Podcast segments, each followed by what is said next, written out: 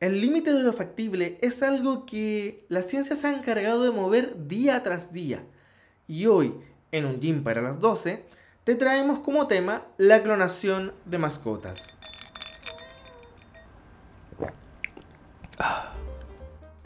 La oveja Dolly se convirtió en el primer mamífero clonado cuando nació en 1996 y no fue hasta en el 2005 que unos científicos surcoreanos clonaron por primera vez a su propio perro, dando vida así a Snoopy.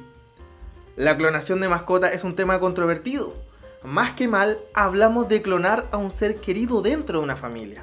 Sin embargo, esto se ha vuelto muy popular en países como China, Estados Unidos y Corea del Sur, donde en este último son pioneros en este tipo de técnicas. En un gym para las 12 hicimos el trabajo completo y fuimos a revisar los precios que tendría este tipo de servicios. Para ser más concreto, para clonar un perro necesitamos algo así como 50 mil dólares. Un gato, 30 mil dólares. Y por un caballo, 85 mil dólares. Claramente son precios que están fuera del alcance de nuestros bolsillos. Sin embargo, existe un cierto grupo de gente que sí lo puede pagar en este caso, son los famosos. En el 2018, la actriz Barbara Streisand reveló que había utilizado los servicios de clonación con el fin de clonar a su mascota, en este caso a Samantha. En el mismo año, el periódico británico The Sun informó que el magnate de la música y juez de concursos de talento Simon Cowell estaba clonando al 100% sus tres Yorkshire Terrier. Ahora, ¿cómo se logra esto de la clonación? suena tan raro, tan a película de ciencia ficción? Bueno, aquí te lo explicamos. Por lo general, el procedimiento es el siguiente. Primero se obtiene un óvulo, luego este óvulo se le saca todo su material genético para así eliminar los rastros de su madre, de su madre en este caso genética, biológica. Luego inyectamos el nuevo material genético, que vendría siendo algo así como el de la mascota que tú quieres clonar.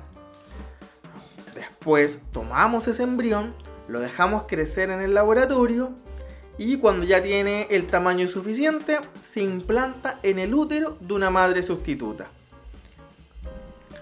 ¿Qué dicen las organizaciones que defienden el bienestar animal sobre este tipo de prácticas? Al parecer, los animales clonados son más propensos a sufrir enfermedades por otro lado, en un informe que se hizo en el 2018 de la Universidad de Columbia en Nueva York, situó que la tasa de éxito promedio para este tipo de técnica es solo de un 20%.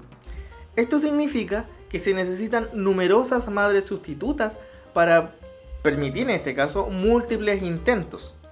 Solo para ejemplificar, Snoopy, que fue el primer perro clonado, fue el único que sobrevivió a más de un mes de vida como tal, de los tres embarazos exitosos, donde habían algo así como 123 madres sustitutas y donde se implantaron más de 1000 embriones. Si lo miras en retrospectiva, es una cantidad brutal de clones de tu mascota dando vueltas por ahí. Un animal clonado, que es otro de los temas que también salen mucho a la luz, nunca será igual o será, no será una copia exacta a la mascota original, sobre todo porque la personalidad de los perros se ve influenciada por el entorno en el que nacen cuando son cachorros. Así que es improbable que puedan replicarlo en un laboratorio. Ahora, ¿por qué clonar animales cuando hay tantos otros animales dando vueltas en las calles que están, en este caso, deambulando, que fueron, no sé, expulsados de sus casas o abandonados por personas que no querían a esos perros o a sus gatos? esa es una pregunta que hoy en día muchos se hacen y que sobre todo las organizaciones que trabajan día a día para salvar a los cientos de perros y gatos. Pero bueno, nada, esos son parte de los límites de la, de la ética de lo tan controversial que es este tema. ¿Y tú clonarías a tu mascota? ¿Compartirías parte de tu tiempo haciendo una story en Instagram con esta misma pregunta y etiquetando un gym para las dos? De la manera que sea, nos vemos en un próximo podcast.